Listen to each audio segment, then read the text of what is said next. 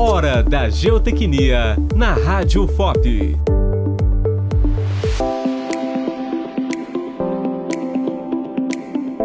No episódio de hoje, vamos responder uma pergunta vinda da cidade de Mariana, Minas Gerais.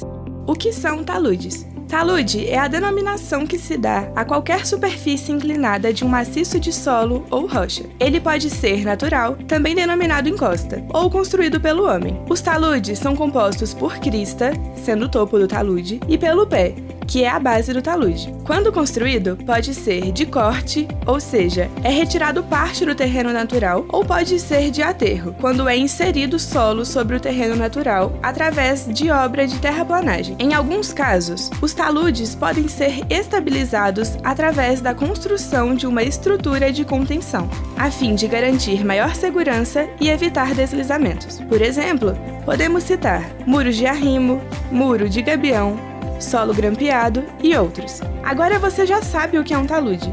Se houver outros termos geotécnicos que gostaria que sejam detalhados, nos contate através do Instagram lagem.fop ou entre em contato com a Rádio FOP.